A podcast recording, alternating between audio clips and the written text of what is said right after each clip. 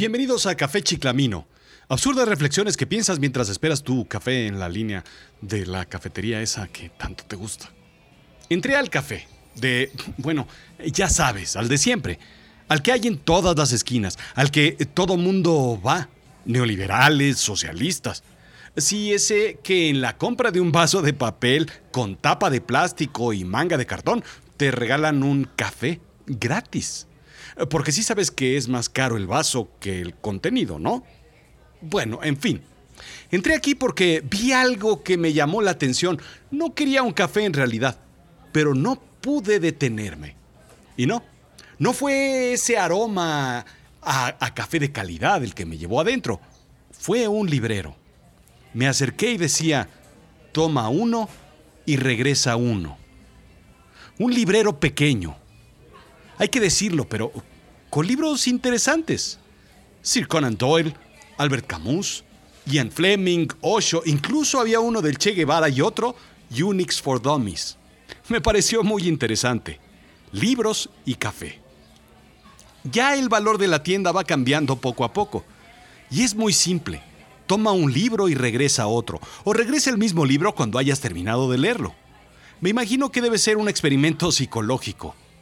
Obviamente volteé a ver por todos lados buscando cámaras, no vi ninguna. ¿Cuántas personas piden la clave del Wi-Fi? ¿Cuántas personas toman un libro? ¿Y cuántas personas piden la llave del baño? Las casas modernas no tienen tantos libreros como antes.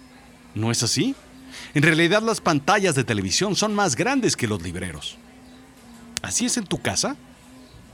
Antes habían secciones, libros clásicos como Hamlet, Romeo y Julieta, Julio César, los clásicos pues. Siempre había por ahí un Don Quijote y una enciclopedia, al menos una enciclopedia, británica en la casa de los ricos y Salvat en la casa de los modestos. Déjame explicarte, mi querido millennial. Una enciclopedia es una serie de libros que contenían el conocimiento completo de la humanidad. Era como... Era como Internet, pero podías navegar incluso cuando no había luz. ¿Quién las escribió? No sé. No tenían autor. Y creo que debieron ser, pues, escritas por el tipo más listo de la humanidad. En casa teníamos la Salvat y esa enciclopedia era referente de la familia. Era quien resolvía las disputas. Papá, ¿verdad que el león no es un gato? Búscalo en la enciclopedia. Papá, ¿verdad que la Atlántida sí existe? Búscalo en la enciclopedia. Papá, ¿cuál es el queso que se corta solo? Búscalo en la enciclopedia. La enciclopedia era un personaje de la familia que resolvía disputas antes de que los golpes tomaran protagonismo contenía todo el conocimiento de la humanidad. ¿Te das cuenta? Creo que al mundo le faltan libros. Enciclopedias en realidad. Oye, Rusia, ya, deja en paz a Ucrania. No, Ucrania es Rusia. Búscalo en la enciclopedia. Vaya, Ucrania no es Rusia, pero tampoco es independiente. Ni es de la OTAN, ni está aquí ni allá. Está en algo que le llaman URSS. Ah, la URSS. Sí, escuché de eso en algún momento. En fin, el gran problema de las enciclopedias era la actualización. Pronto, Nueva York dejó de ser la ciudad más poblada. El puesto lo tomó México un rato y después Shanghái, Tokio, Nueva Delhi, en fin, se la van disputando todos. Sin embargo, lo que decían las enciclopedias era ley. Y así, pues, así todos los libros. Cada uno tenía un pedazo de la información de la humanidad que teníamos, que existía, que utilizábamos como verdad. Simplemente había que encontrarla, pues buscando en tantos libros que habían en la casa. ¿Por qué las escribieron? Me imagino que alguien dijo, ya, ya estuvo bueno, basta, me tienen hasta la madre. Voy a poner en orden y darle fin a todas las andeses que dicen. Esto, esto va a ser la ley, esto va a ser la realidad, esto va a ser la única verdad. No hay otra cosa, no hay otro sitio donde consultar la verdad, no hay otro sitio donde consultar la información y el conocimiento de la humanidad. No existen otros datos, no hay otros datos.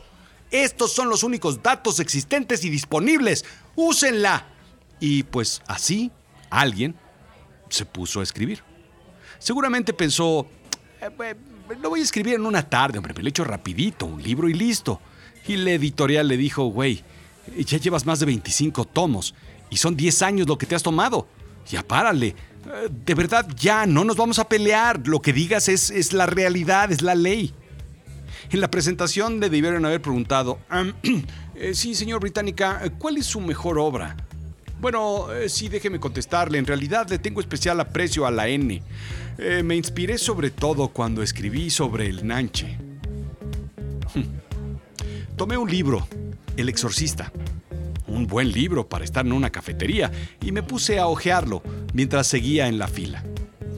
Si hubiera más librerías que sucursales de esta tienda, el mundo sería otro. ¿No crees? Hace falta leer más. Bien, bien por esa iniciativa. Sí, sí, señorita, me da un vaso chico, de esos de papel reciclable con una tapa y una manga de cartón. Escriba por ahí Cosme y póngale adentro, pues, algo. No sé, no me importa. Lo que sea más barato, en realidad me da. Fue Café Chiclamino, absurdas reflexiones que piensas mientras esperas en la fila de tu café en la, cafetería, pues esa que tanto te gusta y que tanto visitas, y que le dejas una rentita, uff.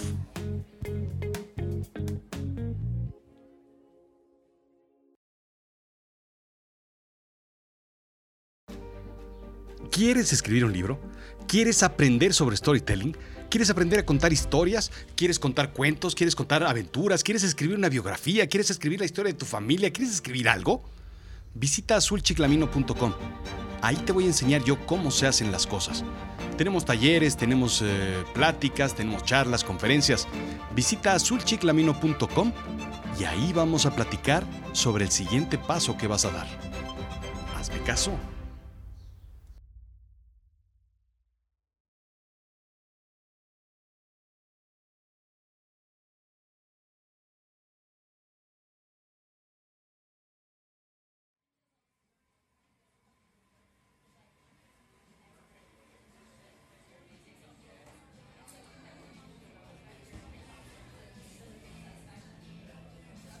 No, fíjese que no lo he leído. Dicen que es muy buena, dicen que es una historia fantástica. El exorcista. Además es muy vieja, ¿no?